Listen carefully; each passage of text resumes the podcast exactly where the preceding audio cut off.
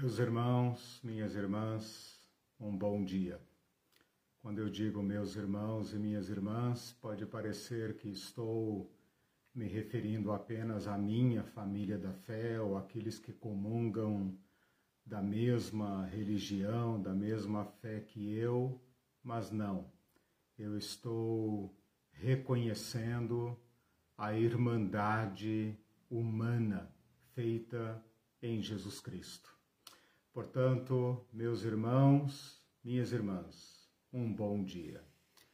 Uh, estava pensando como começar essa aula nesse domingo que encerra uma semana triste para todos nós brasileiros e inicia uma nova semana, a semana da Páscoa, a semana da agonia de Jesus e a semana também da ressurreição de Jesus, para trazer à nossa memória.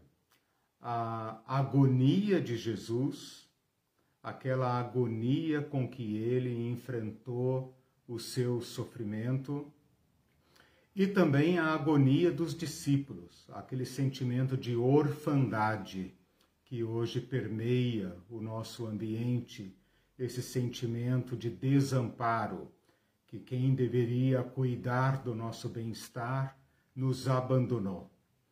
Jesus Cristo conheceu esse sentimento, os discípulos conheceram esse sentimento, mas a, o modo como Jesus Cristo caminhou pelo seu sofrimento abriu para nós uma porta inédita, única, excepcional. Ele confiou no Pai, ele entregou-se completamente ao Pai. No seu último suspiro, e eu não posso deixar de lembrar que esta doença ataca o nosso respirar. No seu último suspiro, quando estava difícil respirar, na cruz, ele falou: Pai, nas tuas mãos entrego o meu sopro, nas tuas mãos entrego o meu respirar, nas tuas mãos entrego o meu espírito. E aos discípulos entristecidos, consumidos por esse, por esse sentimento de orfandade, ele fala: vocês ficarão tristes por um momento. O mundo vai se alegrar, vai zombar os negacionistas vão nos ridicularizar. Vão dizer que nós estamos com medo de uma gripezinha, que não é para tanto, que somos um país de maricas. Isso nos faz sentir muito desamparados, muito órfãos. Perceber que pessoas estão zombando do sofrimento, zombando da agonia. Mas Jesus Cristo também nos prometeu não lhes deixarei órfãos, voltarei para vocês. É claro que nós pensamos numa vinda uh, uh, uh, final e definitiva de Jesus, mas nós devemos também lembrar que ele já voltou na pessoa do sopro santo, do vento santo, do Espírito Santo, que é o nosso consolador. Quanto mais agudo o nosso sofrimento, maior a nossa percepção do Consolador, do Espírito Santo. Portanto, meus irmãos, minhas irmãs, a minha palavra é esta: que nós uh, busquemos no Espírito Santo, neste Cristo conosco, a, a, a, a coragem de respirar de entregar nossos irmãos que tombam, nossas irmãs que tombam ao Senhor. Ah, estava pensando no Apocalipse me veio na mente um versículo que está no capítulo 14, versículo 13, que fala: Bem-aventurados os que agora dormem no Senhor. A, a fé do Novo Testamento chama a morte de dormir no Senhor. E ainda diz: para que descansem das suas fadigas, pois as suas obras os acompanham. Esse é um convite para o amor, para as obras de amor, de compaixão, que nesse mundo frio, esse mundo cão, esse mundo desumano, nós nos agarremos ao caminho do amor, porque o amor é eterno, todo aquele que ama tem a vida eterna. Espero que essas palavras sirvam de algum consolo para todos nós, que não ignoramos as circunstâncias, mas que teimamos na esperança. Esse é nossa nosso material. A nossa esperança não é vã no Senhor. A nossa esperança é incomparável, né? O apóstolo Pedro fala que é uma esperança que não padece, que não murcha, né? Bom, meus irmãos, minhas irmãs, estamos aí novamente para mais um encontro. Esse é o nosso nono encontro. Nós encerramos na aula passada a primeira etapa deste curso, que foi dedicada à elucidação de alguns conceitos importantes para a nossa compreensão dessa temática.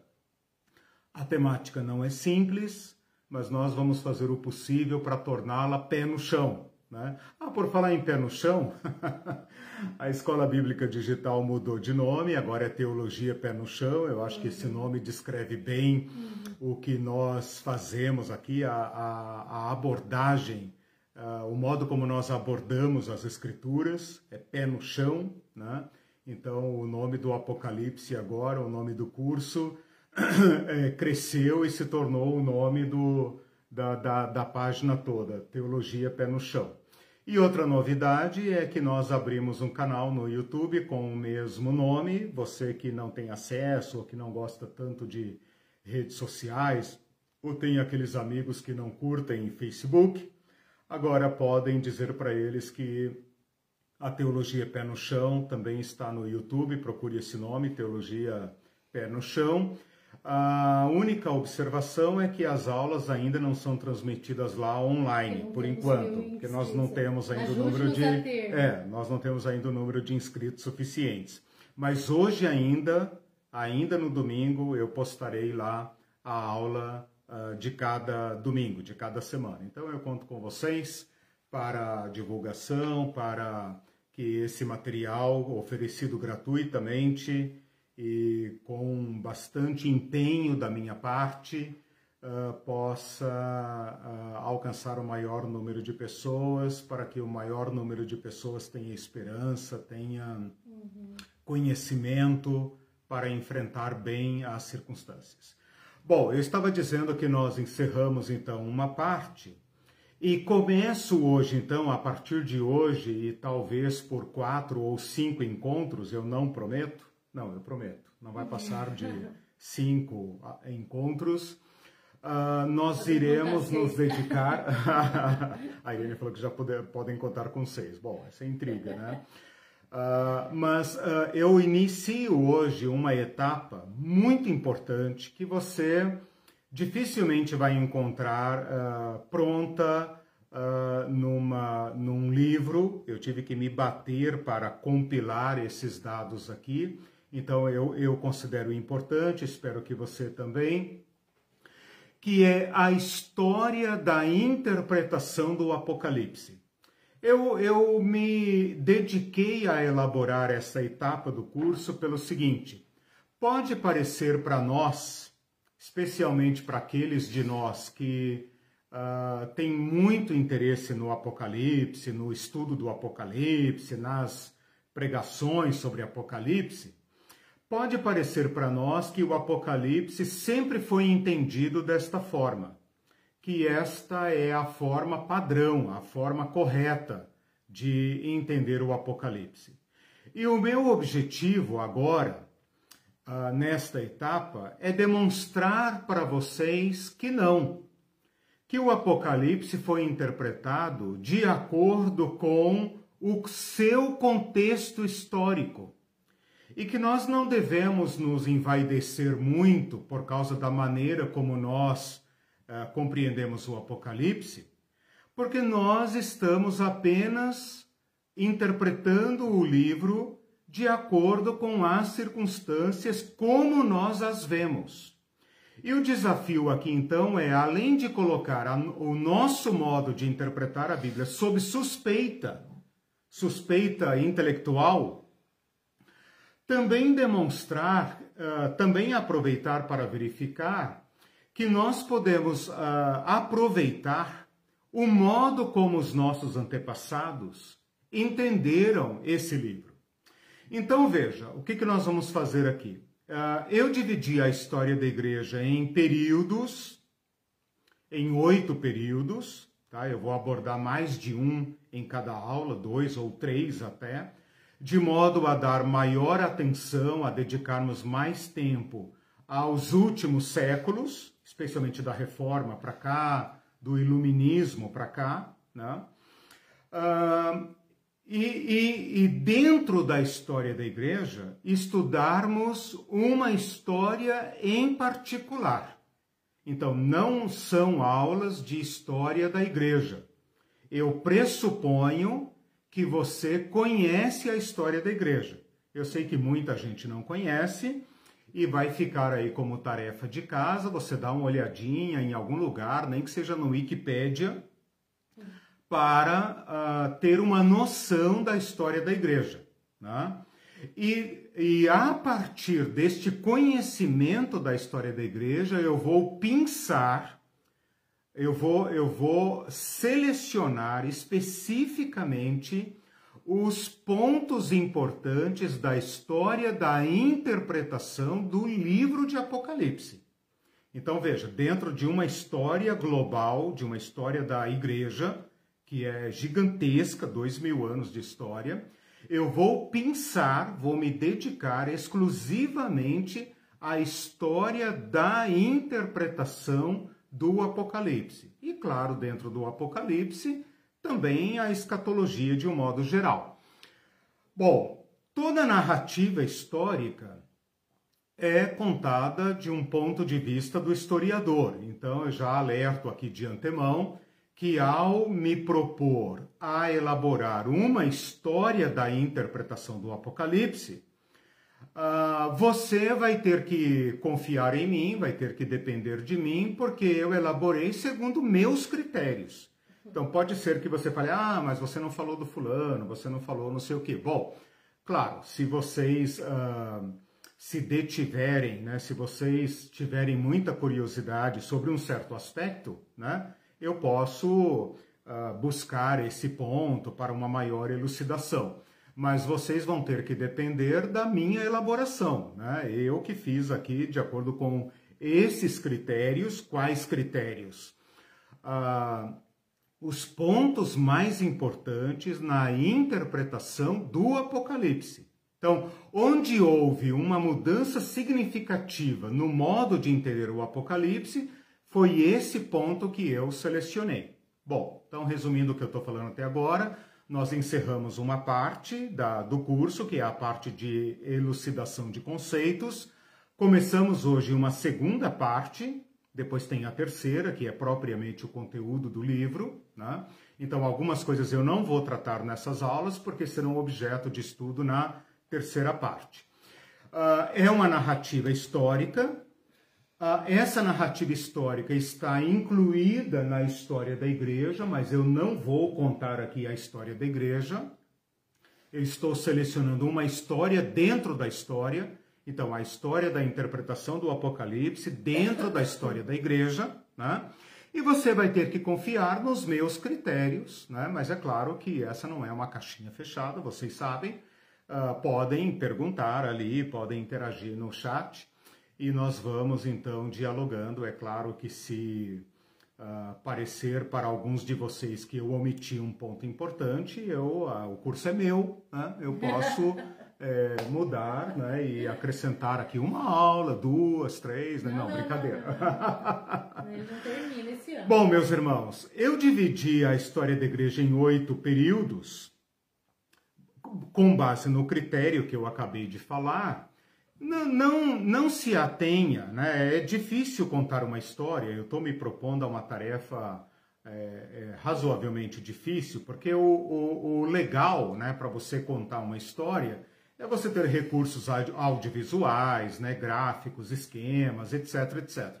você vai ter que depender aqui também da minha exposição. Né? Então não se preocupe muito com datas, com nomes e etc., né? para a gente não ficar muito preso a detalhes. Se preocupe especificamente com o modo de interpretar o Apocalipse. Tá? Então eu não vou aqui me dedicar muito em datas, não vou enchê-los de, de detalhes, mesmo porque depois esse esboço vai para aquele site ebdonline.com.br e lá você tem então o, o, o, esboço, né? Infelizmente eu não tenho ele sempre antes da aula, né? Mas uh, você pode depois ter acesso a esse material, então não se preocupe muito com esses detalhes, ok? Feita essa introdução, vamos então hoje uh, tentar cobrir três períodos, tá? Eu pretendo ir hoje desde a ascensão de Jesus Cristo até o, o ano 100. Então, Jesus Cristo foi crucificado, ressuscitado por volta do ano 30, né? Ah, do ano 30 até o ano 100 é mais ou menos o período ah, da história da igreja contido no Novo Testamento, né? até mais ou menos os anos 90, até mais ou menos os anos 100, a gente consegue acompanhar pelo Novo Testamento, uhum. tá? Depois do ano 100 até os anos 300, mais especificamente 312, mas não se preocupe com datas, por favor, tá? Do ano 100 até o ano 312, eu vou falar da igreja como religião ilícita. Então, o fato de o cristianismo ser uma religião ilícita ou seja, uma religião proibida no Império Romano, afeta a existência da igreja e, portanto, influencia, colore, né, o modo como a igreja interpreta as profecias, ok? Em 312 e a partir de 312, por todos os anos 300, até quase o final desse século, o cristianismo passa por um processo de legalização, ou seja, passa a ser uma religião lícita, e além disso, no final do século, passa a ser religião oficial.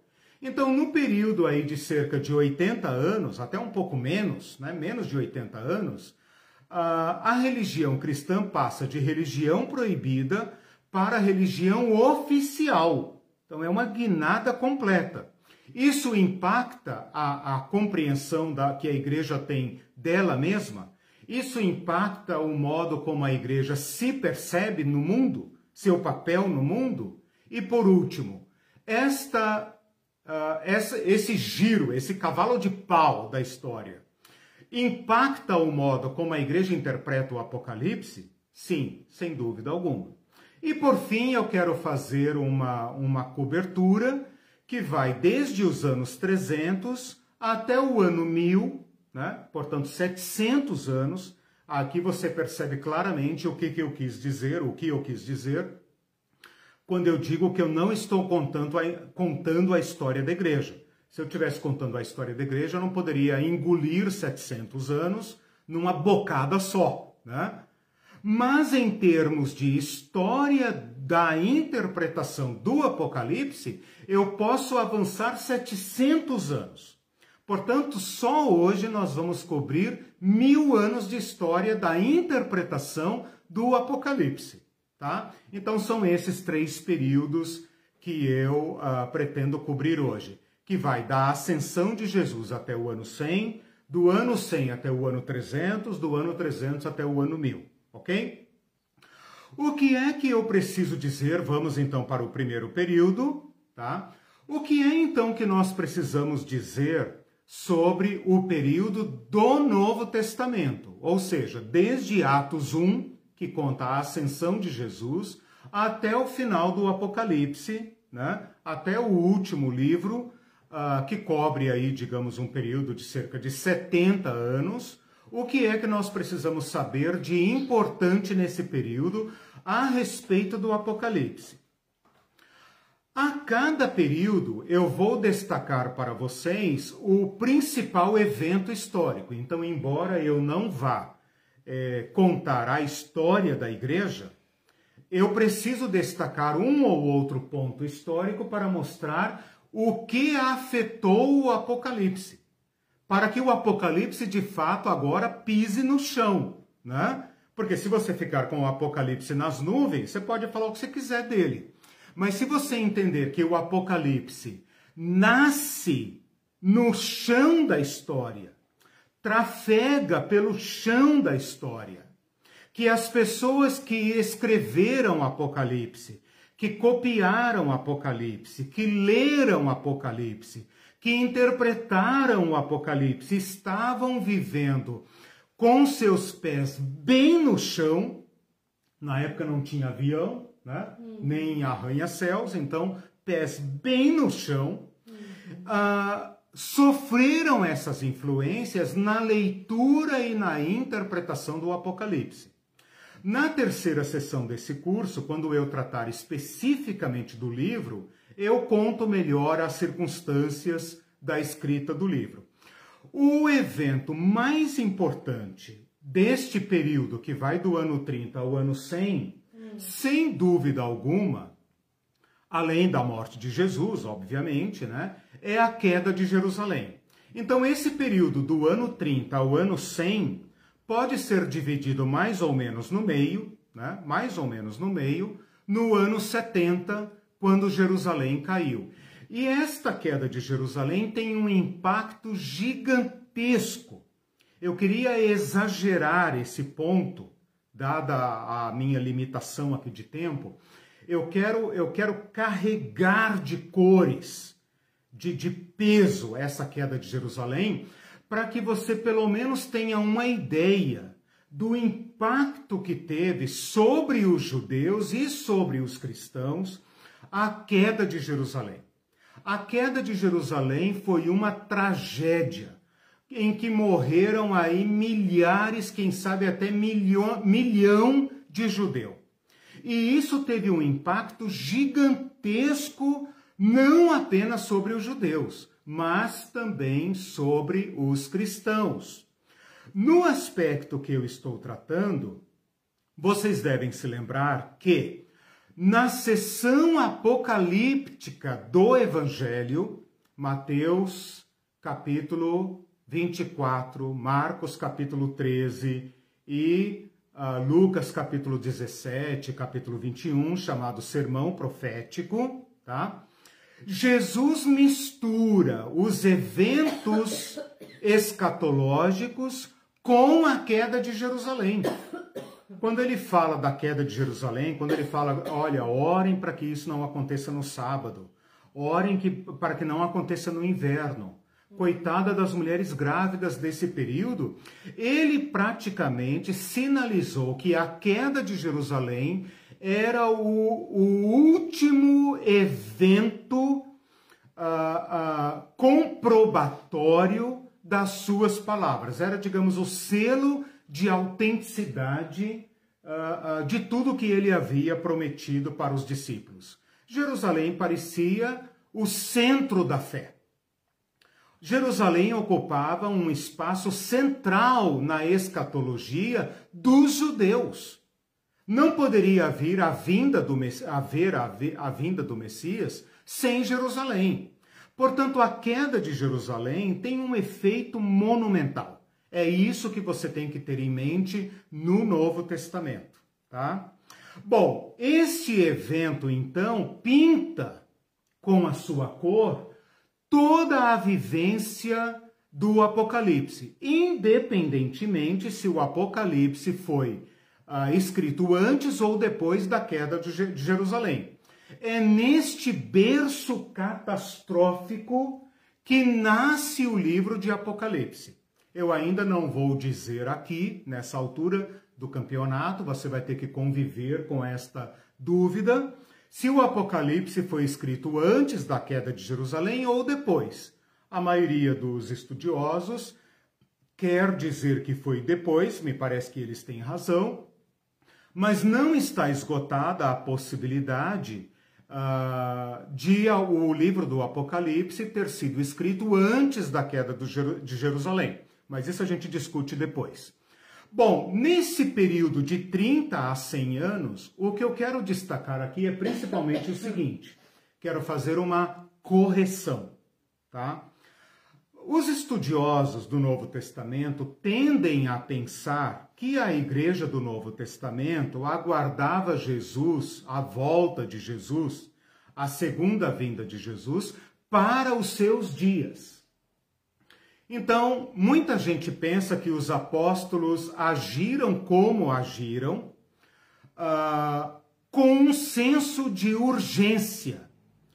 Como se uh, Pedro, Tiago, João, Paulo, Barnabé, os cristãos de modo geral, os cristãos uh, da Galácia, de Filipos, de Roma, de Jerusalém, de Antioquia, aguardassem Jesus para hoje, para amanhã no máximo.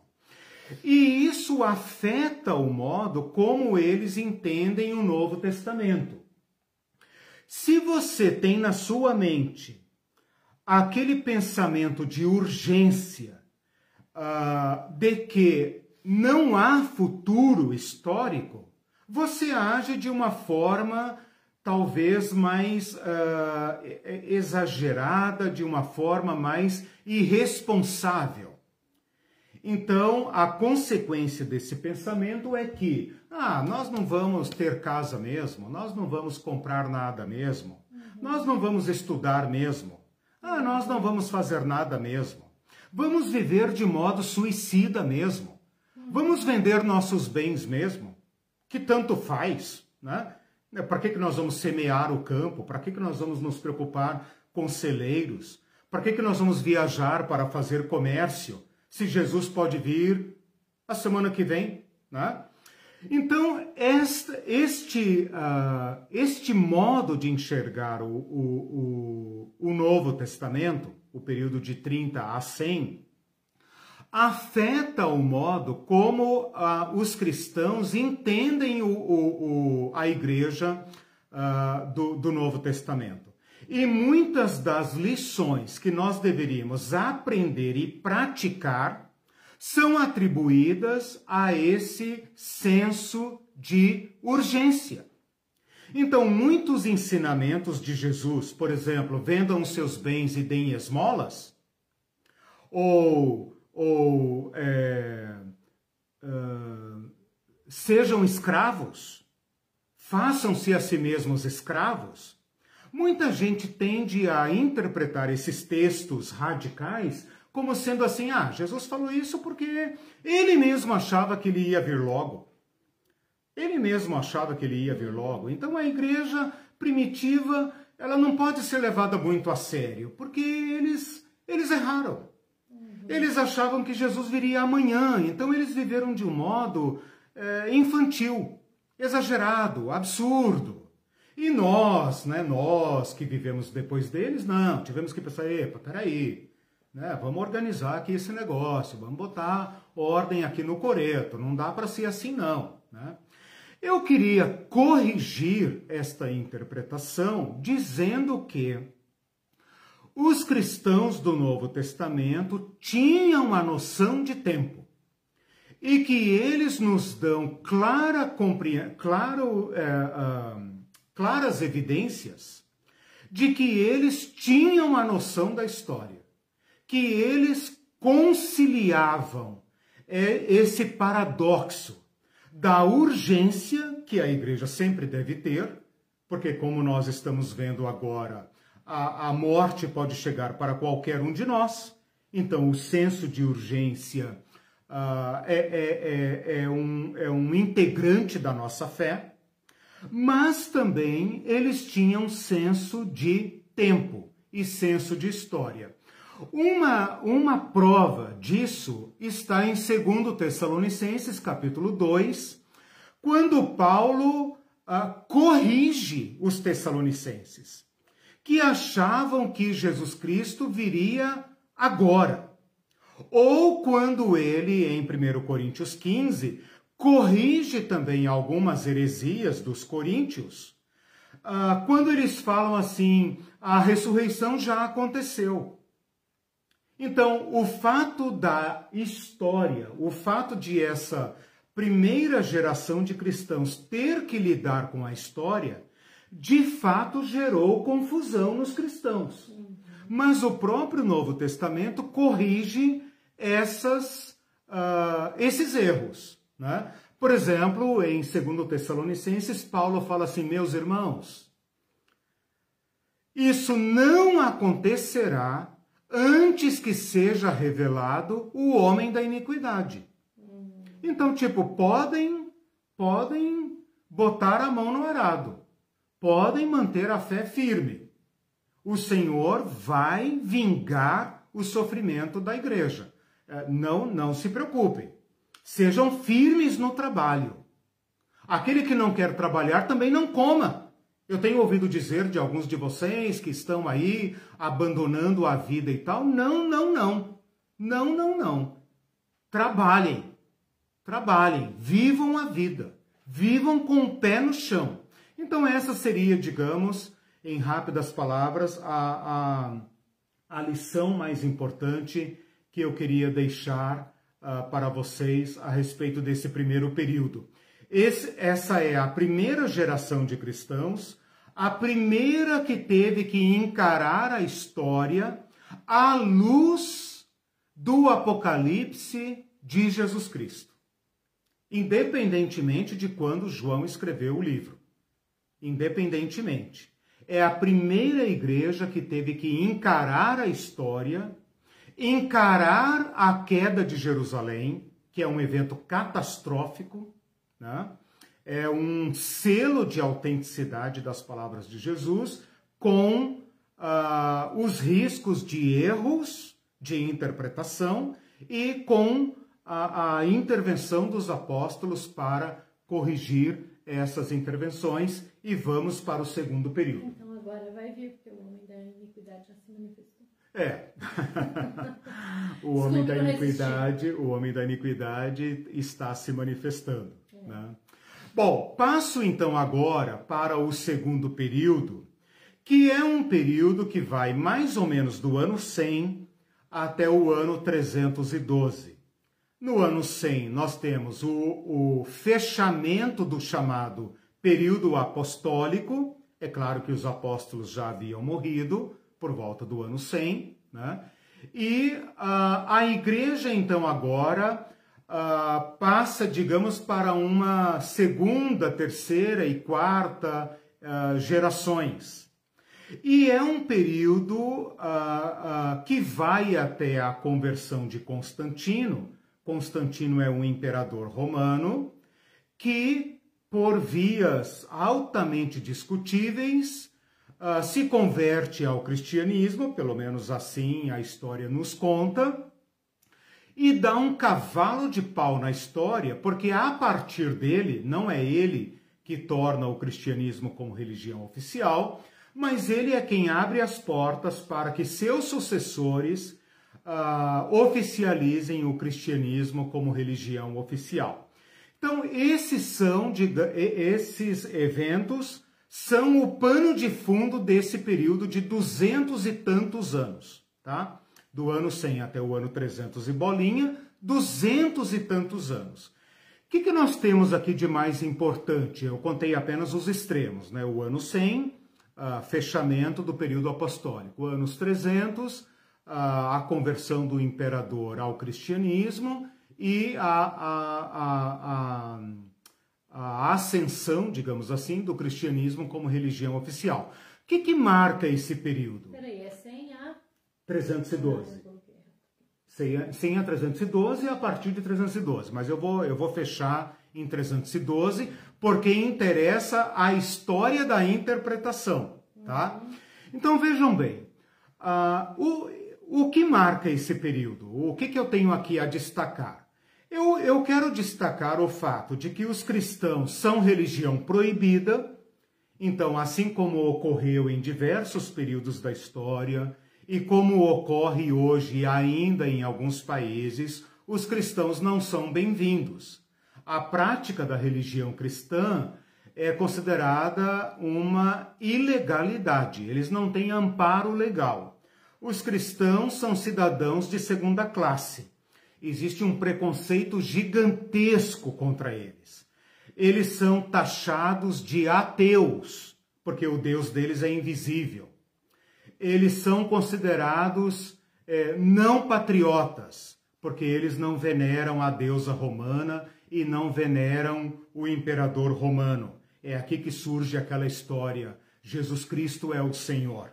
Né? E, e quem, quem se atreve a viver o cristianismo com autenticidade coloca sua vida em risco.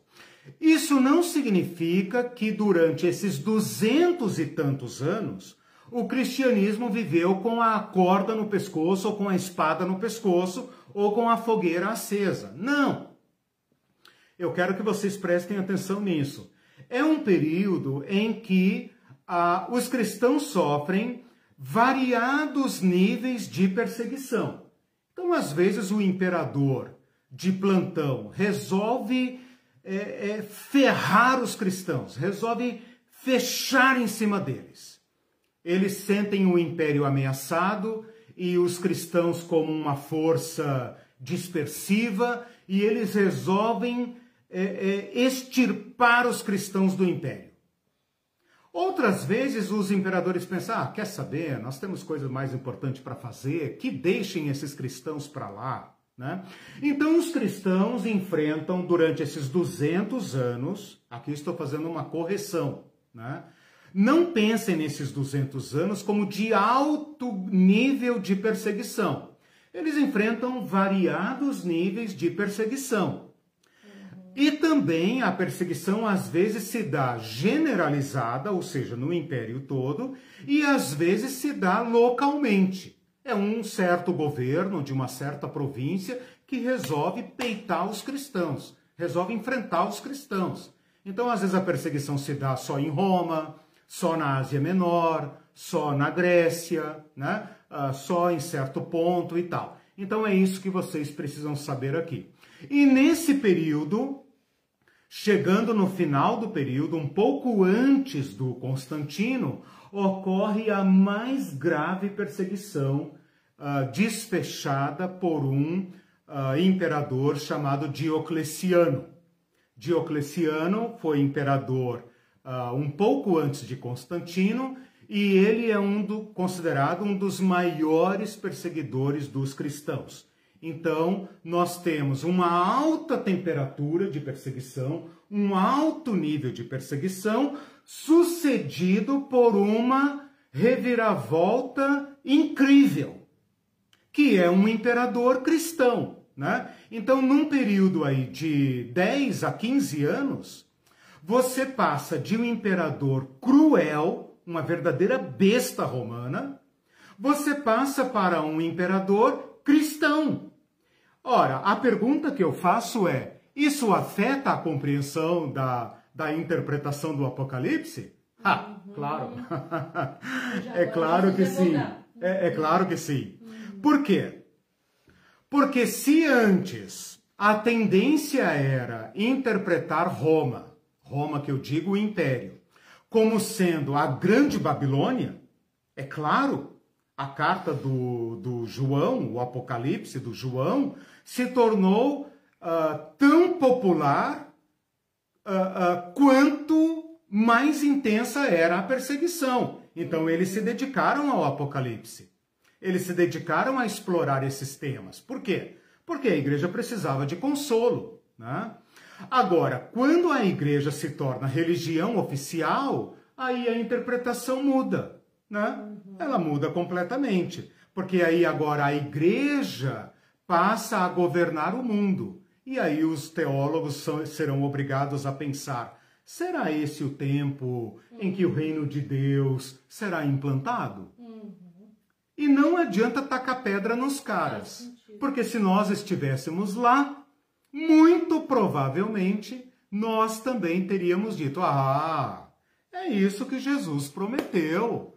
Agora nós somos. E agora ele volta. É, e agora nós vamos perseguir os ímpios. Hum. Nós vamos cortá-los da face da terra. Porque nós somos aqueles que vão preparar o caminho de Jesus. Fechou, fechou. Né? Então isso vai afetar profundamente o modo como se interpreta o Apocalipse.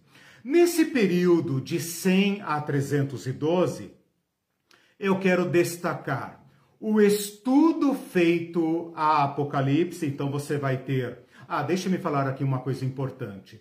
Esse é um período que nós chamamos de patrística, de patri, de pater, porque a igreja passa a ser é, governada, entre aspas, governada, entre aspas, porque não existe uma igreja, é, não existe uma sede única, né? Por mais que os católicos insistam na sede romana, isso nunca existiu antes de Constantino.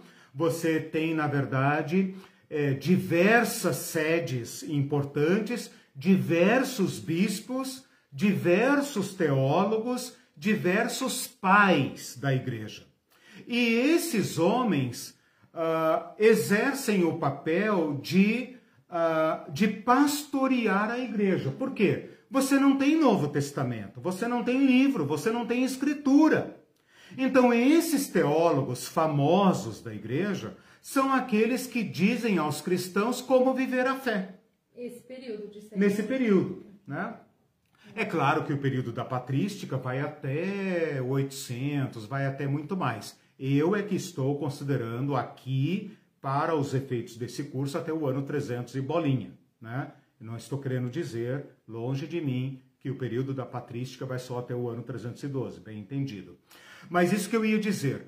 Diversos pais da igreja que foram ligados diretamente a João, que conheceram João ou conheceram discípulos de João, aceitaram imediatamente o livro do Apocalipse, estudaram o livro do Apocalipse e, inclusive, uh, citam uh, uh, frases do Apocalipse em seus escritos, em suas cartas apócrifas, que existem por aí, mas não estão no Novo Testamento, mencionam com familiaridade frases e textos do Apocalipse que uh, testificam para nós que eles conheciam o livro do Apocalipse.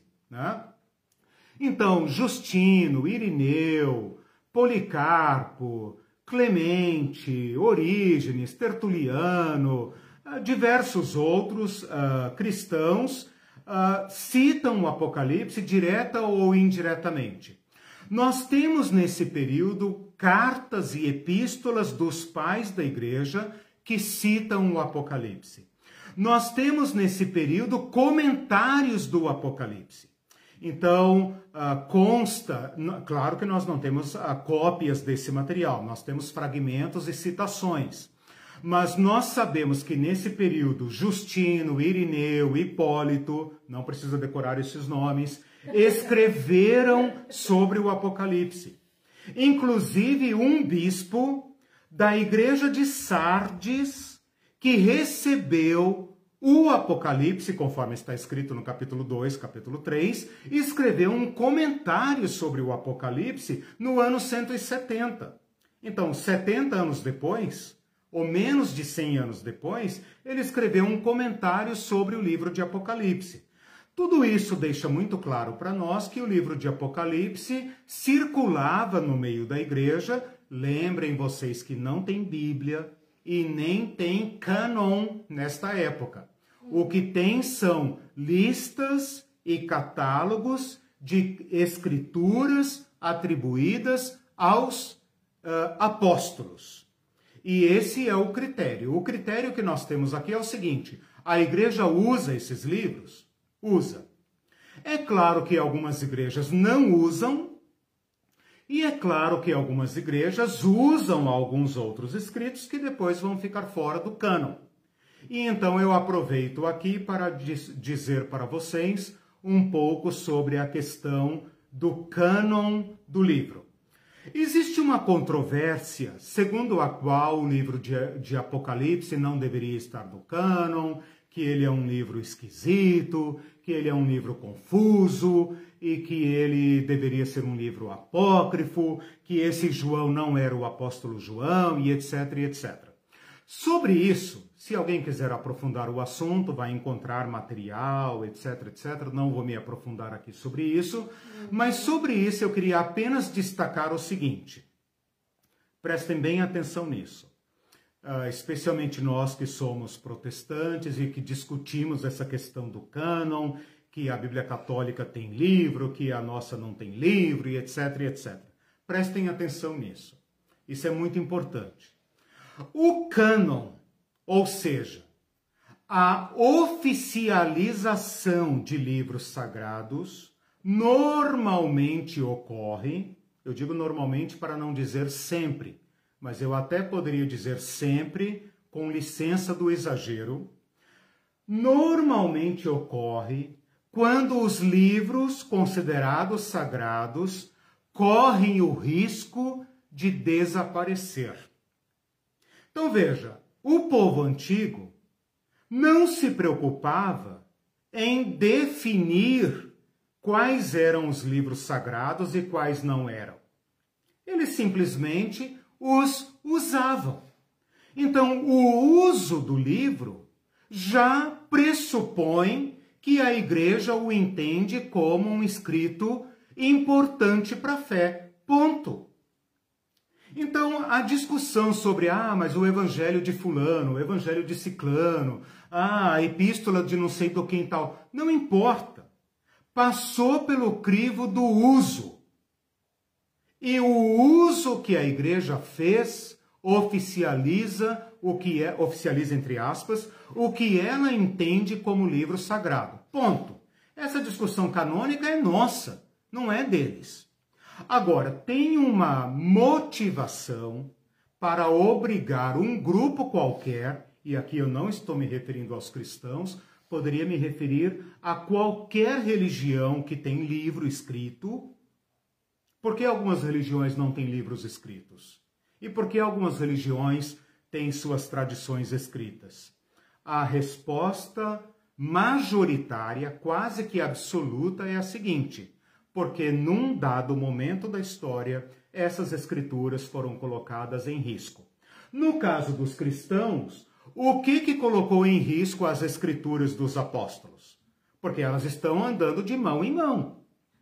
Tem cópias circulando. Paulo fala: olha aí o modo como eu assino. Cuidado com carta falsa. Né? Então, olha, tem falsos mestres circulando, cuidado. Tem falsos apóstolos. Tinha fake, fake epístola. Negócio sério. Porque você não tem como provar o que é oficial, o que não é oficial. Então, resposta a esse problema.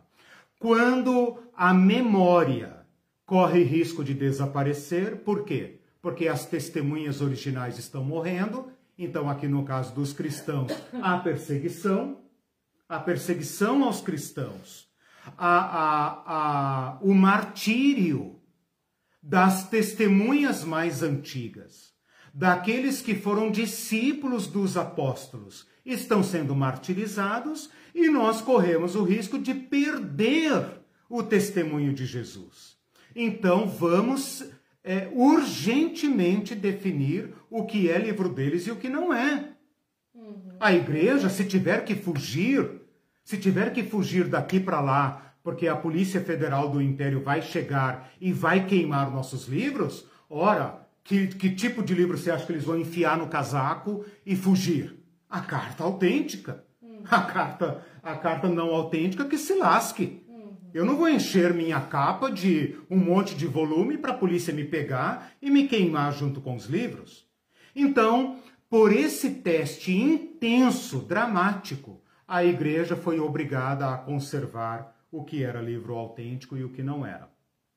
Outro perigo que obriga os cristãos a definirem o que é livro autêntico ou não, eu também já acabei aqui de mencionar. Qual era? A perseguição.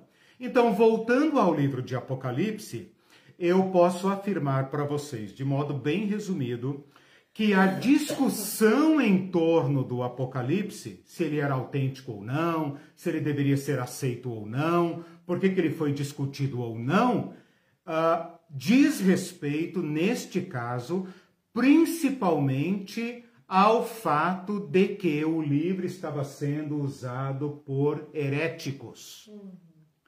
Vejam como o Apocalipse, desde o início, deu origem a heresias, interpretações equivocadas. Ora, uma igreja que está sofrendo, que está vendo seus pastores, seus pais sendo martirizados, e eles estão dizendo: meus irmãos, fiquem firmes, fiquem firmes. Jesus Cristo vai voltar, ele vai nos dar a vitória. Fiquem firmes, não tenham medo, não adorem Roma, não adorem o imperador.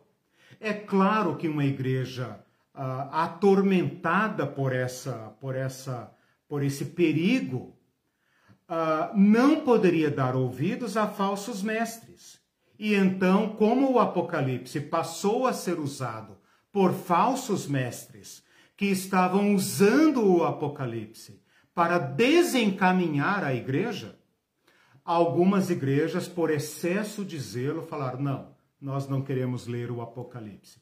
Basta ler uh, Jesus Cristo, basta ler o apóstolo Paulo. Okay? ok? Então é isso que eu tenho para afirmar sobre esse período que o livro de Apocalipse passou a ser usado pela igreja e que, ao ser usado, por causa do, da pressão da perseguição, ele, uh, ele é, é, também foi mal usado e isso gerou uma controvérsia.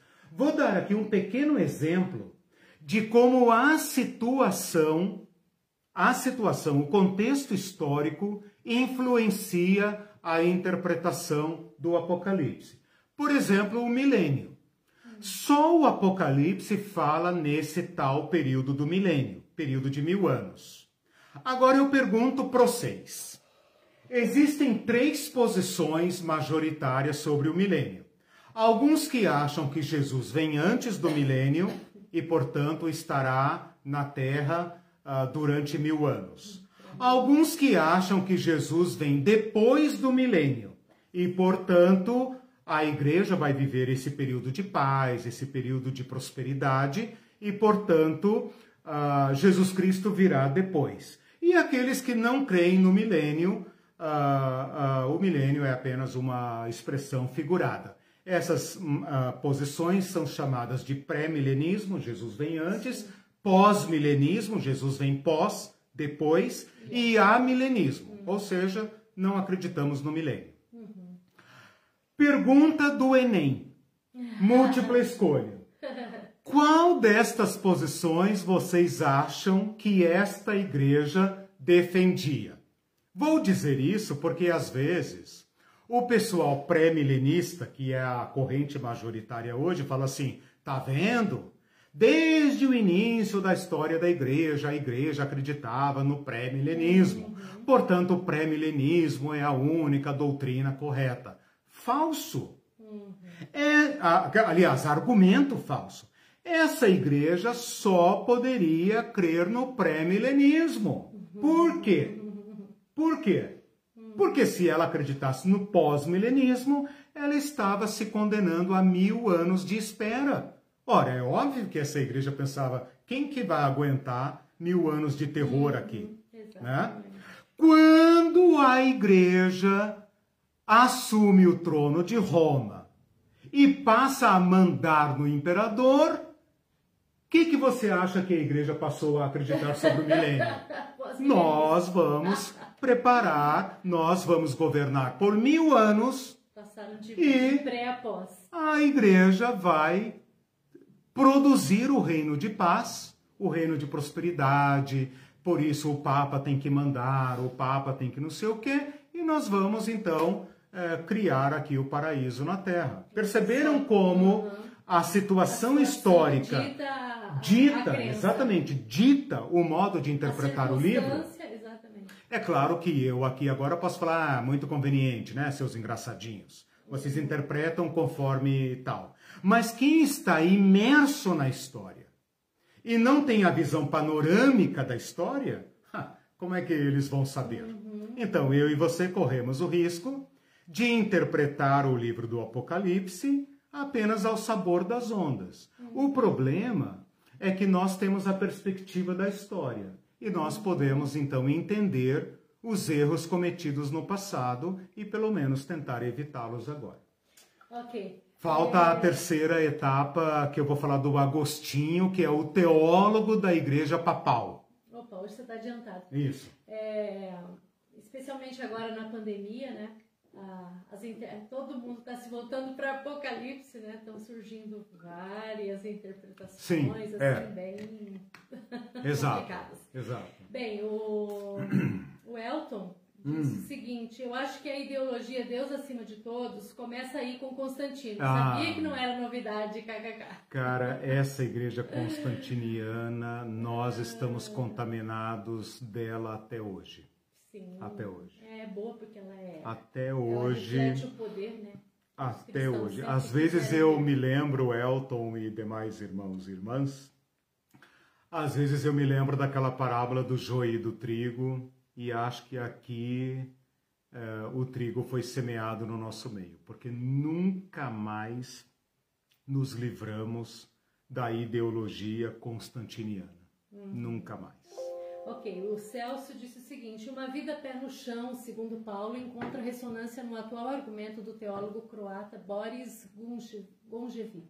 Hum, Ele demonstra que a teologia que enxerga o Apocalipse com Cristo encarnado na história é a condição básica para a revolução. Uhum. Revolução que traz para si a base da teologia de Santo Agostinho para se opor ao Apocalipse do capitalismo. uhum, Por isso vamos viver com os pés no chão, não almejando deixar este mundo com um Uhum. par de asas de anchinhos Uhum. infantis e auréola na cabeça. Já fomos Uhum. meninos e meninas, mas hoje Uhum. somos homens e mulheres não neófitos que devem ver o Apocalipse como sinal de mudança no presente. uhum. Legal.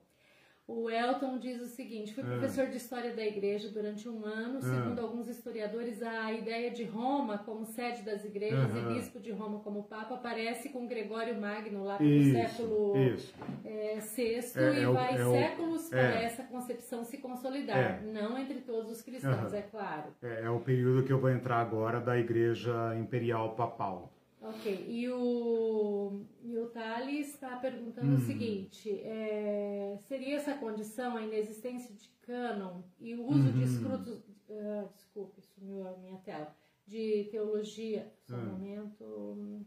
A tela sumiu. Ok. Repente. É, dos escritos dos Ah. pais. Ah. A falta de cânon e os escritos dos pais, tá? Sim, já encontrei Hum. ele aqui. Escritos dos pais, que Uhum. levou aí cara a supervalorizar a tradição. Ah, sim, sim. Fala o que, é Ah, ICAR. ICAR é Igreja Católica, né? A abreviação de Igreja Católica Apostólica Romana. Uhum. Olha, sim, sim, né? É claro que a Igreja Católica, como o Elton falou, é, essa Igreja Papal, ela vai surgir a partir de agora, né? Ela vai surgir a partir de agora. E, e a- a- as dificuldades e os riscos de interpretação das Escrituras vai determinar, sim, esse controle da, da igreja. Né? A igreja, ah, ah, acertadamente, eu diria, correu ah, para segurar o cânon, né? então, a partir agora de Constantino, os concílios, né? os concílios da igreja correm para oficializar, para dar garantias à, à igreja, né? e impedir o acesso pleno do povo é, é, iletrado à elaboração de heresias. Porque, veja, uma coisa é uma igreja marginal lidar com heresias. Outra coisa é uma igreja que agora se torna o amálgama, a, a, que fornece ao império a teologia que lhe dá consistência. Então, quem inventou a ortodoxia, quem inventou o cânon para o bem ou para o mal, é a igreja constantiniana. Né? Eu brinco com os meus alunos dizendo: quem inventou a heresia, quem criou essa noção de heresia, foi a ortodoxia. Sem ortodoxia não tem heresia. Por pior que isso possa parecer, né? É, é, claro que todos nós queremos a fé correta, a fé ortodoxa, a fé padrão. O problema da fé padrão, de ter uma fé padrão, é que nós queimamos quem não pensa como nós. Esse é o problema, simples assim. Uhum. Então, ao invés de resolver as questões teologicamente, apologeticamente, como faziam os pais da igreja, agora não. Agora a igreja tem poder de polícia. Ou você uhum. crê como nós, ou você vai para a fogueira, vai para a espada, vai para a prisão, né? vai para o ostracismo. Então a igreja não tem tolerância com a heresias, aireses no sentido filosófico. Né? Uh, na verdade, uh, nós cristãos estamos cheios de heresias, no sentido filosófico. Ou seja, nós temos uma pluralidade grande na forma de crer. E cada um, cada um veja como crê. Cada um dará contas de si a Cristo. Uhum. Se alguém pecar contra Cristo, está lascado. Né? Mas não é uma autoridade oficial que vai nos dizer tem que crer assim, não pode crer assim. Se você crer assim, eu te mato. Né? Então, quem inventou a heresia foi a ortodoxia. É claro que eu procuro a melhor compreensão das escrituras, né? porque herético sempre é o outro, esse é o problema. Né? Nós achamos que os outros são heréticos e os outros acham que nós somos heréticos. Né? Uhum. Então, herético é sempre o outro. Herético, hoje, no nosso meio religioso, é um palavrão chamar de herético é uma coisa horrível. Quando, na verdade, no fundo, no fundo, o que nós estamos dizendo é o seguinte: quais heresias nós toleramos e quais nós não toleramos. Isso não quer dizer que um teólogo como eu uh, procuro ser uh, uh, tolere é, é, passivamente erros graves de compreensão, né? Mas isso não me torna juiz do outro, né? não me torna juiz. Essa, esse constantinismo uhum. nós temos que perder. Né? O Victor Renan disse: salve, hum. salve, professor. Opa. São fake news da antiguidade. É, exatamente. então exatamente. sempre existiram, é. né? O Victor Renan deve ser testemunha de que eu expliquei para a classe o que, que significava heresia. Agora, veja, irmãos, eu sou um estudioso das palavras, eu sou viciado em etimologia, e eu estou falando da heresia no seu sentido etimológico original. Hum, é claro que hoje heresia significa outra coisa. Né? Heresia significa um desvio ah, da tradição de Jesus, não da tradição da minha igreja. Né? Porque hoje, muito facilmente, um calvinista chama o, o batista de herético, e o batista chama o, o pentecostal de herético, uhum. e o pentecostal chama o, o adventista de herético. Né? E isso é problemático. Uhum. Né? Isso é problemático. Isso é herança de Constantino. Bom, entro agora então num terceiro período, um período gigantesco, um período gigantesco de 700 e tantos anos, né? Para, é claro que, veja, aqui eu não estou falando da história da igreja, como eu falei no início. Se eu estivesse falando de história da igreja, não poderia contar 700 anos em 10 minutos.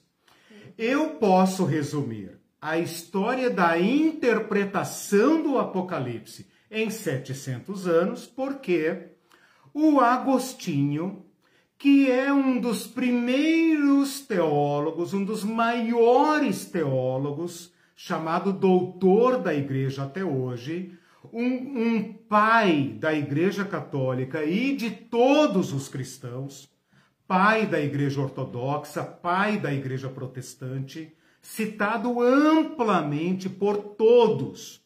É impossível estudar teologia sem citar Agostinho, para o bem ou para o mal, né?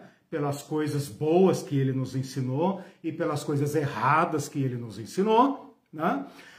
Ah, de uma forma ou de outra, o Agostinho é um teólogo tão grande, tão importante, que ele vai dar a, a, a, a teologia fundamental para esta igreja constantiniana. Hum. Então, essa igreja que se casa com o império, a partir de Constantino, no, a partir dos anos 312, né?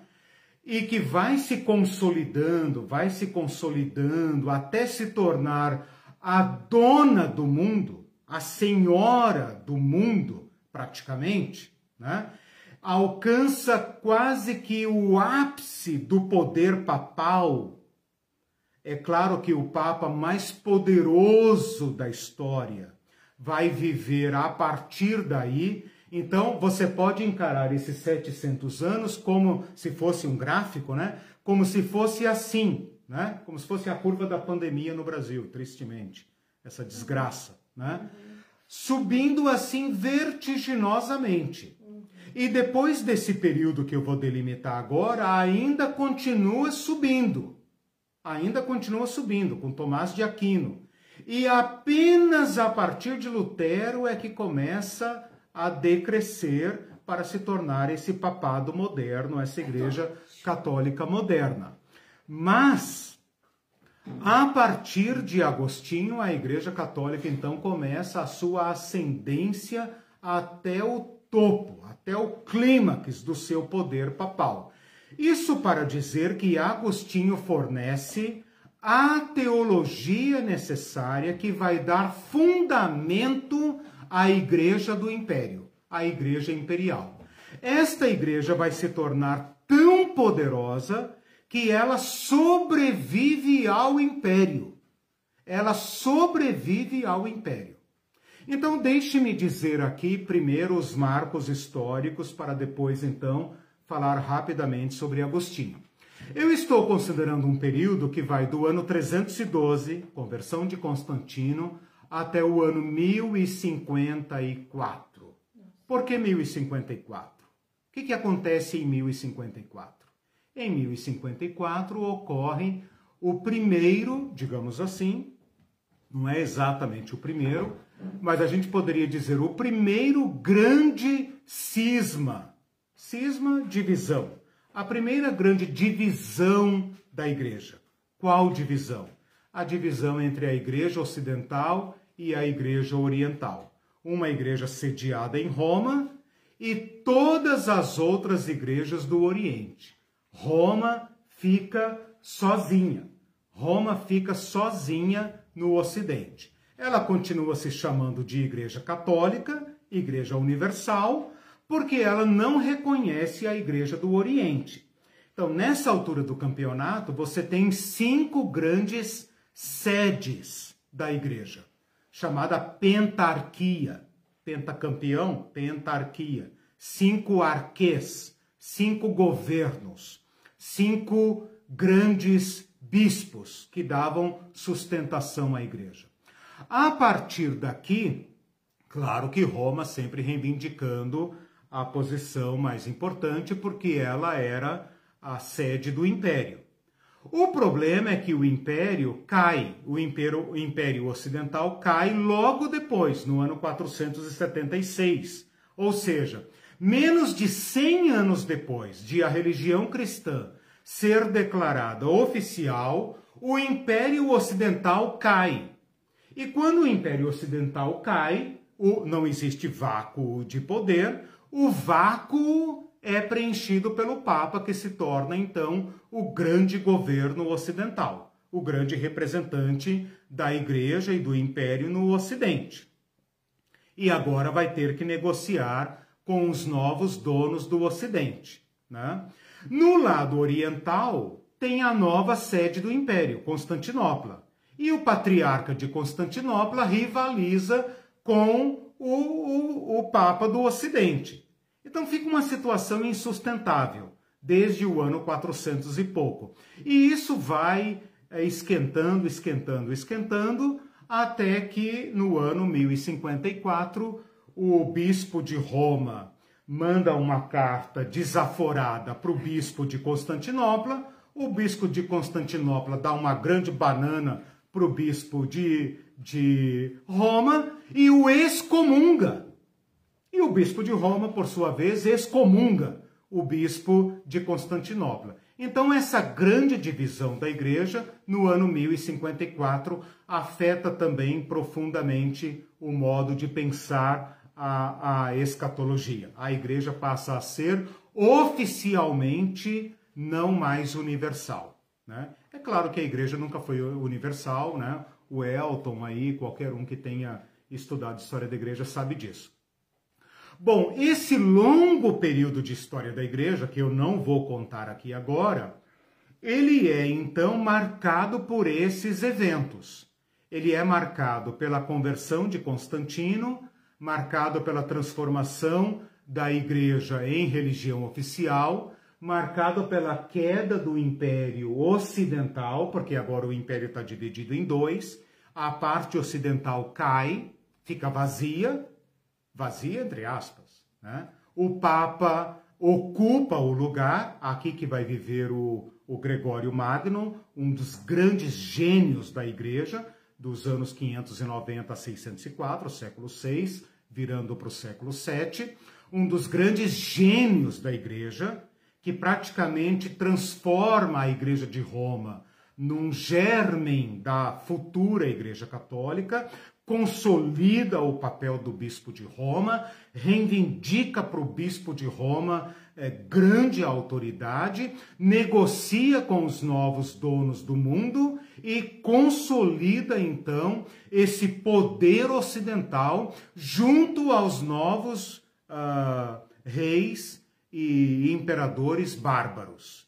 E enquanto isso, a Igreja Oriental permanece lá sob o comando do César Ocidental, Oriental. Né? Então você passa a ter duas grandes sedes, a sede ocidental, a sede oriental, que ficam disputando poder. Né? E para complicar o negócio, o bispo de Roma uh, se alia aos novos donos do Ocidente para garantir seu poder. Então você tem essa situação e vai então até o grande cisma, portanto de Constantino ao grande cisma, tá? Esse é o universo aqui tal. Dentro deste é, universo de 700 anos, eu quero colocar aqui então a, a teologia de Agostinho. Agostinho escreveu aquela é, gigantesca obra Cidade de Deus, na qual ele estabelece ah, duas cidades. Ele faz uma analogia, eu não conheço profundamente essa obra, se alguém conhecer, ah, por favor, contribua aí com seus comentários.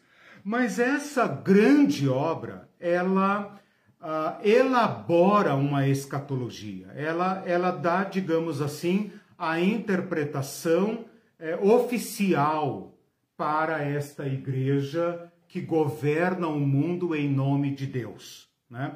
Ah, esqueci de dizer que o grande ato que marca o poder da igreja uh, nesse período, da igreja ocidental, da igreja romana, é a coroação de Carlos Magno no ano 800. Uhum. Ou seja, o fato de o Papa coroar o novo imperador do Ocidente cela este acordo entre igreja e Estado, entre a igreja e o novo dono do Ocidente.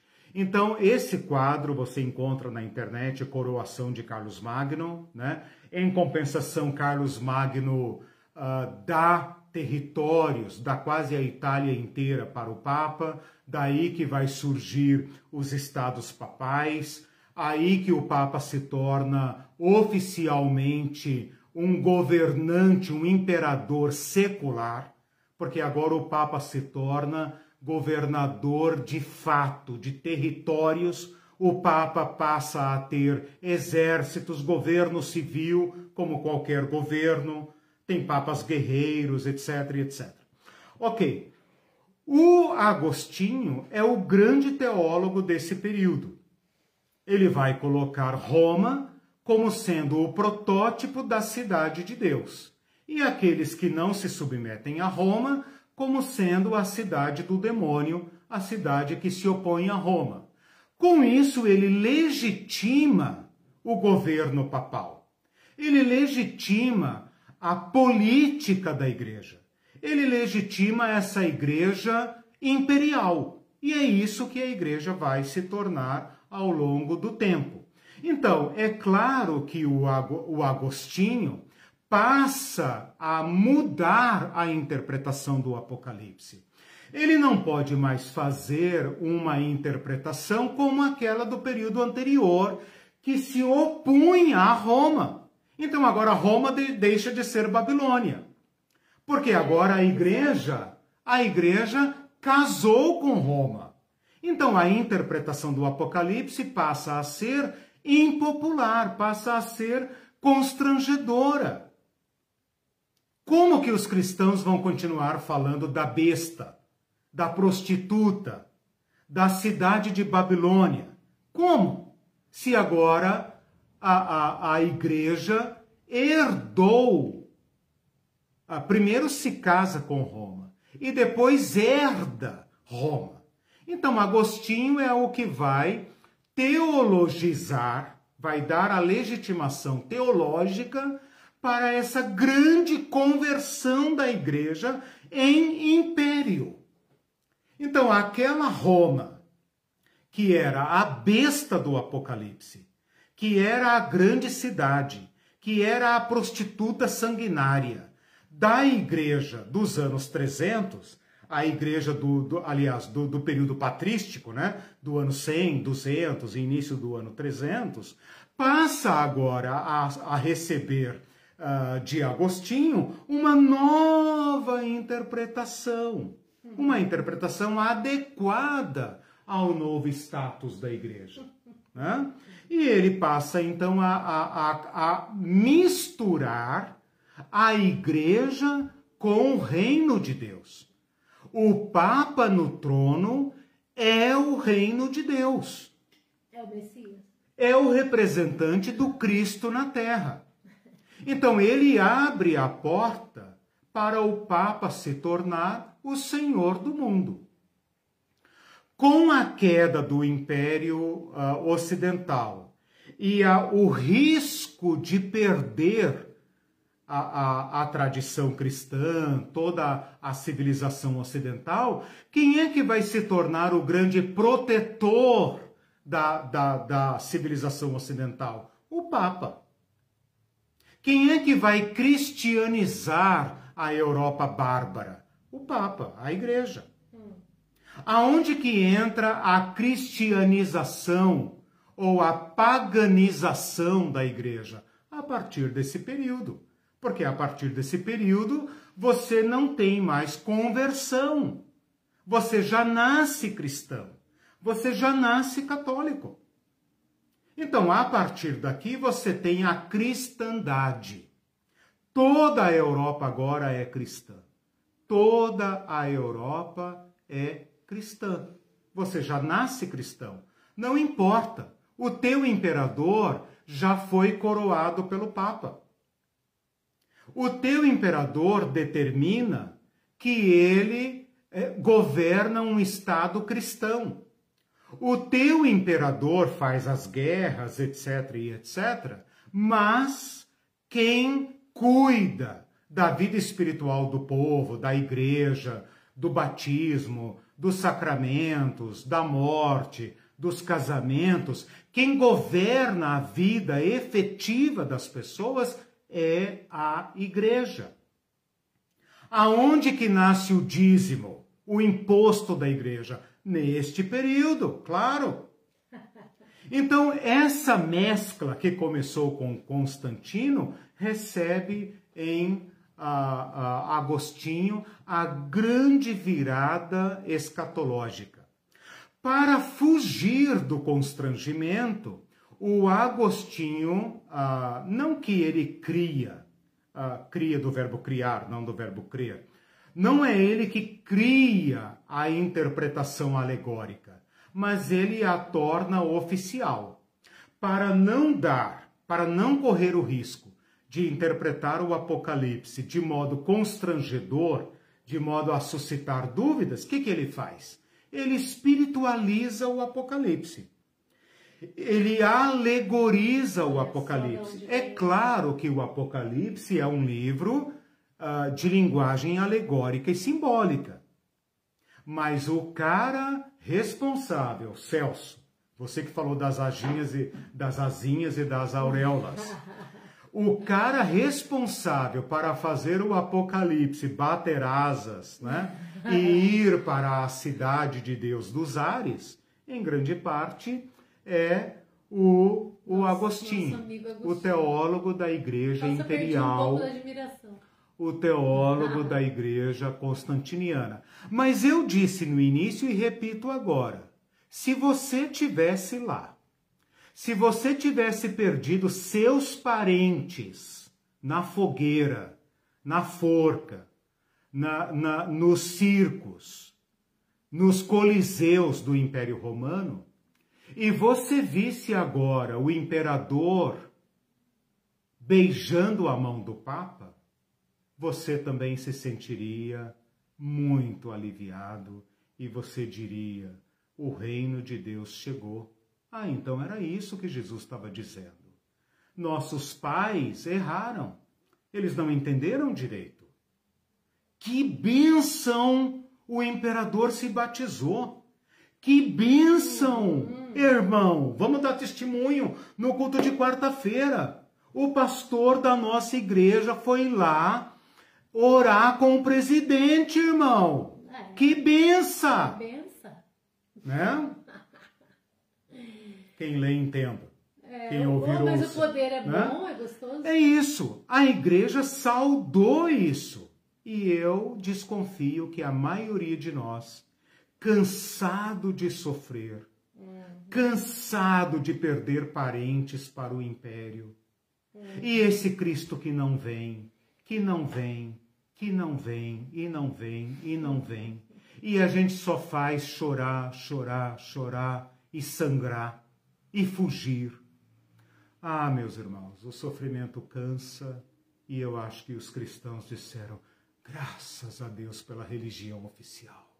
Graças uhum, a Deus. Uhum. Agora chegou a nossa vez de queimar nossos inimigos. E agora a religião passa a ser definida por concílios. E se você não crê no Pai, no Filho e no Espírito Santo, que suma daqui. E se você não crer na consubstanciação, na transubstanciação, se você não rezar como eu rezo, suma daqui. Seus bens vão para o Estado e etc, etc, etc. Ah, nós iríamos gostar de uma igreja uhum. oficial de braços dados com o império. Mas eu tenho uma boa notícia.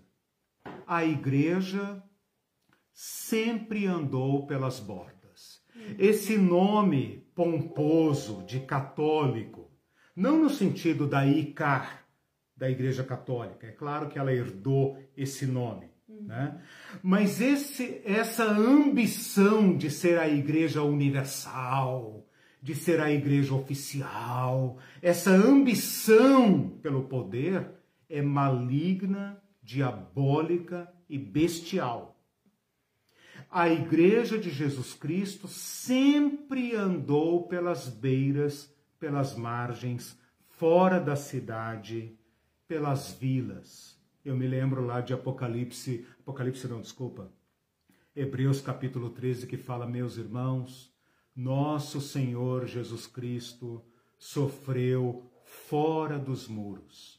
Saiamos, pois, não do mundo, obviamente, não do chão, obviamente, mas saiamos também para fora, para os lugares de do vergonha, sistema, né? para os lugares de humilhação e nos conformemos com as catacumbas.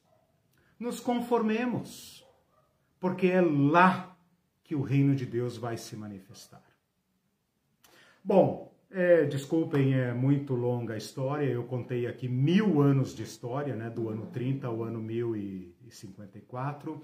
Mas eu espero que você tenha percebido uh, o que a igreja fez ao longo do tempo com as promessas de Jesus Cristo, com a esperança.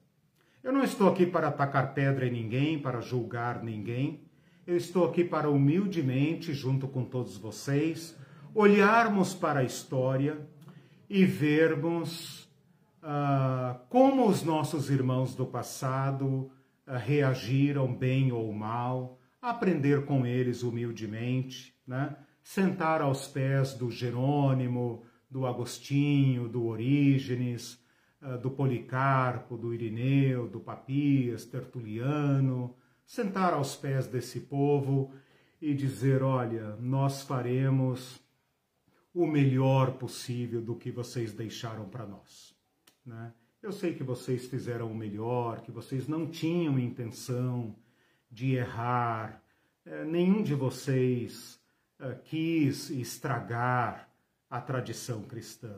Né? A longo prazo, é claro, uma pessoa pode pegar isso que eu estou ensinando agora e amanhã ou depois deturpar minhas palavras e falar, ah, o Eliseu ensinou isso e aquilo, etc. Né? Paciência. Um é o, é o risco que se corre. É o risco que se corre. É, a pessoa pode pegar e falar, ah, o Eliseu não crê mais nisso, não crê mais naquilo. É um herege, né?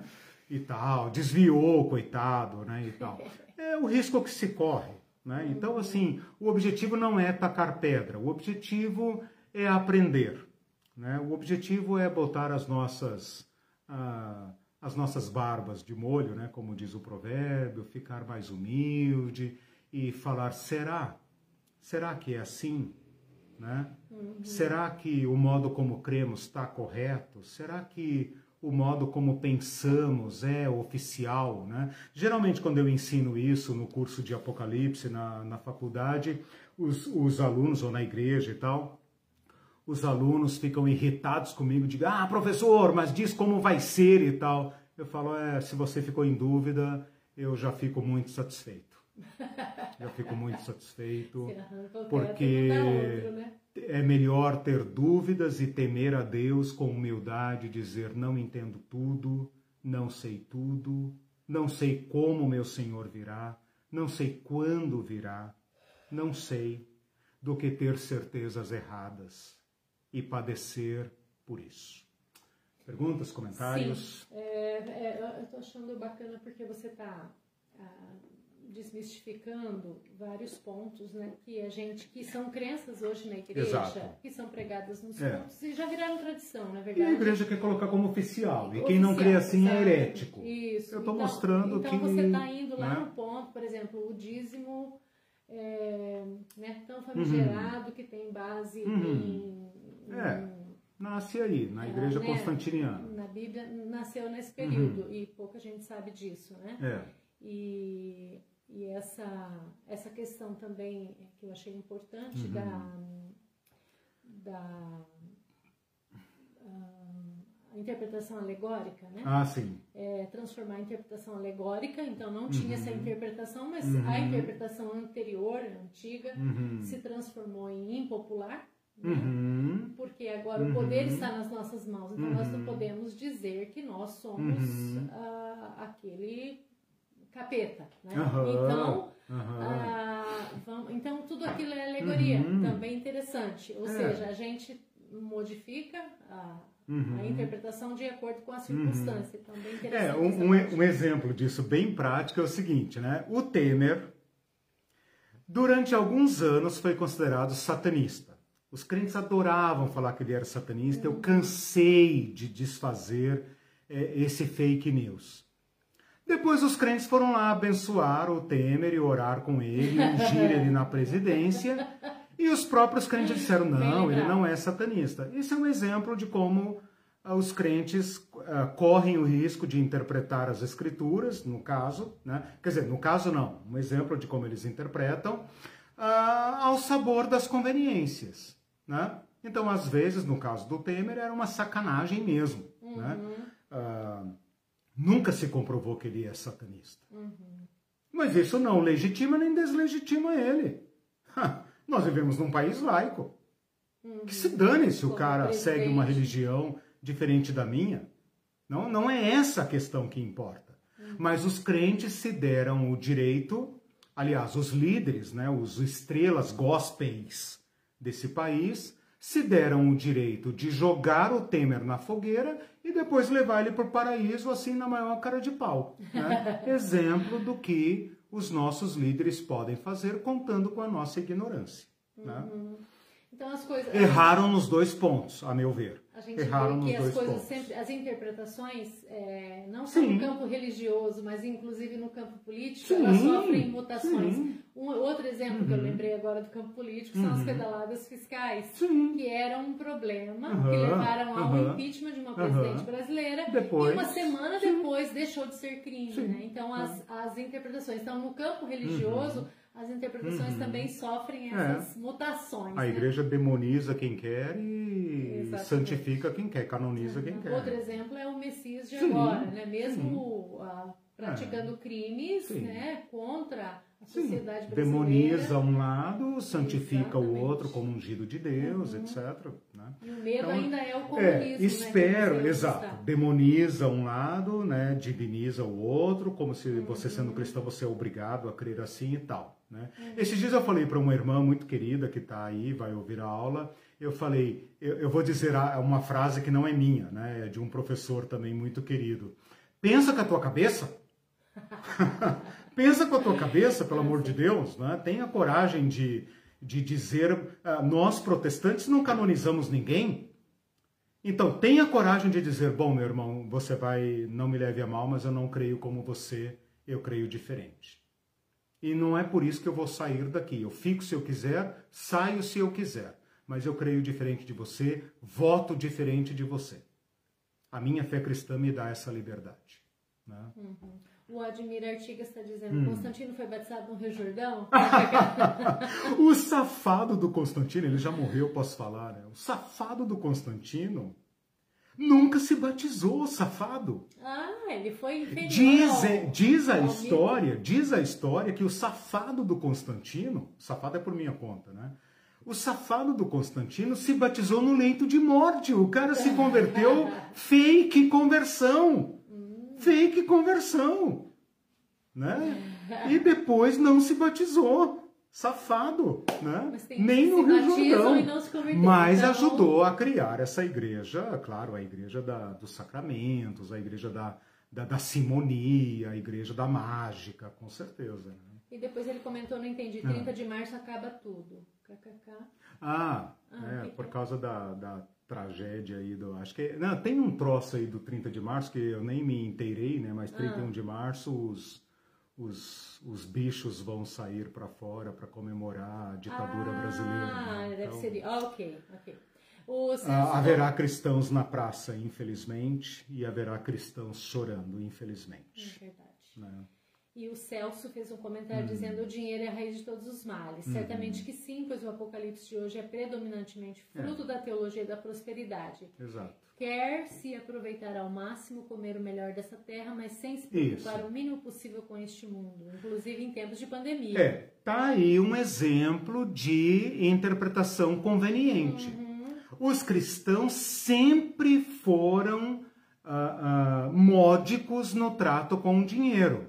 Aliás, a Igreja Católica, a- apesar de todos os seus excessos com dinheiro, freou, freou a, a cobiça, a cobiça do ser humano, por- eh, eh, considerando a avareza como pecado e freando as condições da avareza. O capitalismo transformou o pecado da avareza e da cobiça em virtude. E a igreja legitimou essa teologia. Hum, Impressionante. E não percebe que o capitalismo depende da avareza e da cobiça, da acumulação e do consumo desenfreado. E alguns agostinhos, desculpa aí, irmão Agostinho, que Deus o tenha num bom lugar, mas os agostinhos modernos, por intenção ou não, eu, eu desconfio que por grande intenção, porque eles são beneficiários disso, são capitalistas, vendem o evangelho, fazem uma teologia que legitima isso. Você tem que comprar a nova Bíblia, a nova capa, o novo livro, o novo CD. Você tem, você não Versão pra pode. mulher, É, você não pode continuar sem ler o livro dos 40 dias para transformar não sei o quê, papapá, papapá. Consumismo. Mas consumismo continua sendo pecado. A avareza continua sendo pecado. A destruição do planeta para esse consumo desvairado continua sendo pecado, mas nós criamos uma teologia para dar fundamentação à nova Roma. Qual é a nova Roma hoje? É o FMI, é o Banco Mundial, é o Wall Street, é a Avenida Paulista, é a Faria Lima. Essa é a nova Roma. Mas os cristãos estão casados com ela. E ai de você se não rezar a cartilha capitalista. Os cristãos ficam horrorizados com quem não se diz capitalista. É, é Eles adoram o capital e jogam na nossa cara que, que rejeitamos esse senhorio, que nós estamos desviados e dão conselho para nós e oram por nós. É incrível. É difícil a apostasia. A apostasia vai alta, como disse o apóstolo Paulo, vai alta à noite, vai alta à noite. Deus tenha misericórdia de nós. Ele continuou o comentário ah. é, dizendo: costuma-se até justificar o injustificável com claro, o famigerado Deus no controle. Claro. É o que claro. a gente tem comentado que é, essa, essa o Ju frase. falou isso ontem, falou, né? né? É, Deus é o Deus que dá a bênção do capital. Se você é, hoje é pobre, azar o teu. Azar o teu, né? Então, a, é, a gente tem conversado, nós dois, sobre essa palavra, essa frase, uhum. Deus no controle, ah, na boca de quem é negacionista e na é. boca de quem não é. é. Tem sentidos diferentes, né? Ainda tem isso Porque ainda. se o né? negacionista uhum. diz que Deus está no controle, Tradução, ele... não preciso me cuidar. Exatamente. Então ele tem gente que duvida é. até da máscara, sim, sim. né? Que ela não tem é. efeito, ah, ela faz mais mal do que bem, é, né? Porque é. ela deixa o vírus, o vírus depois Cada um vai tem te sua pegar, hora, se você não troca né? constantemente. E, é. e aí você a gente viu um vídeo essa semana, né, que hum. dizia que falsificavam, botaram, colocavam uma, um uma fala do, fake do C.S. Lewis, do C.S. É. Lewis, uma fala, não sei se vocês já viram, é. uma fala fake é. dele, né, mudaram, deturparam a fala dele, dizendo você, é, por, ah, não tenha é, medo, eu, o né? diabo dizendo eu lancei uma doença no meio deles, eles vão deixar de se abraçar, uhum. eles vão ficar confinados em casa, com vão medo. ficar com medo, e aí eu vou destruí-los por isso. Não é a doença que vai destruir, é o medo e tudo isso. Então, assim, uhum. eles estão até difamando, né? Os... Uhum. Não, o, o limite para mentira... Deve estar se revirando no túmulo, é. né? O limite, mas veja, a má interpretação é um erro mais grosseiro do que a fake news, né? A fake news, se você não for, se você for da verdade, você ainda consegue desfazer. A interpretação equivocada de uma pessoa que arroga para si a autoridade para interpretar as escrituras, né? porque nós rompemos com a Igreja Católica, mas nos tornamos mais pretensiosos do que eles. Né? Uhum. São os pastores que dizem o que é certo, o que é errado. Né? Então, por isso que eu falei, pensa com a tua cabeça. Muito Sim. cuidado, é a hora Sim. em que a noite vai muito alta. E se você pensar que tudo isso que eu falei é feito com o objetivo de uhum. é, acelerar a economia, é, o comércio. Exatamente, né? ser contra é. o lockdown porque eu amo o capital. Exatamente. Então aí complica mais tá ainda porque nós somos cristãos. É, então nós é. não amamos a vida, exatamente. nós amamos o capital. É um erro e, grosseiro. Enfim, deixa eu ah, continuar a ler o, comentário dele que eu não consegui. Ah. É, Deus no controle. Aí quando os irmãos e irmãs partem, sobem com as asinhas de Santo uhum. Agostinho, como você ressaltou, uhum. em que pese a boa contribuição de Agostinho em outros pontos uhum, teológicos. Claro. Então uhum. é complicado, né? é. né? A, é. é por isso que eu falei, né? Não, não, estamos aqui, né? Longe de mim, né? Imagina, é muita, seria muita sacanagem da minha parte, né? Criticar o Agostinho vivendo 1500 é, anos, mil e tantos anos depois dele, né? né? Uhum. Claro, cada um viveu no seu tempo e isso, quando eu falei de humildade, é porque nós também vamos errar. Cometer os erros né? do tempo. Eu não garanto dar todas as respostas corretas aqui, eu vou tentar dar a, a melhor explicação do Apocalipse. Mas nós terminaremos esse curso humildes e, e confiando em Jesus. Né? Uhum. Né? O... Thales disse, hum. importantíssima a exposição desse panorama. Uhum. A Claire, bom dia, meus amados. Eu amei a aula de hoje. Uhum. Gostei da colocação do Eliseu. As estrelas gospel se acham no direito Isso. de colocar uma pessoa no inferno e no paraíso quando quiser. Isso. E o que é mais triste que contam com a ignorância dos fiéis. Exatamente. Um vocês, irmãos. Exatamente. O Agostinho, pelo menos, está há duzentos e tantos anos, né? Acho que ele é do final dos anos 300 tá? há 300 anos do, do, do, do Novo Testamento. Né? Nós somos capazes de dar um cavalo de pau desse em, em 10 anos. Né? Nós somos capazes de mudar completamente a interpretação das Escrituras para continuar servindo os senhores escusos da igreja. Terrível. Né? Então é, é, importante, esse é o objetivo, sabe? Dar a vocês uma perspectiva cristã uma perspectiva histórica, aliás, né, cristã, sim, mas histórica, da história da interpretação do Apocalipse. Né? Mais alguma pergunta? Não, alguma contribuição? É, é... Então, ótimo. Vocês entenderam o espírito da coisa. Na próxima aula eu ando aí mais uns 500 anos, né? E na é. medida em que a gente for aproximando do nosso tempo, o curso vai ficando mais pesado e eu vou ter que abranger períodos menores para dar conta né, da, das elucubrações, das elucubrações que os cristãos têm feito do Apocalipse. Meus irmãos, sintam-se ternamente abraçados, vocês que estão tristes, enlutados com todos nós, nossos amigos, nossos irmãos, sintam-se abraçados, cuidem-se e o Senhor seja conosco. Boa semana. não acabou, gente. É, se cuidem. Beijos. Tchau.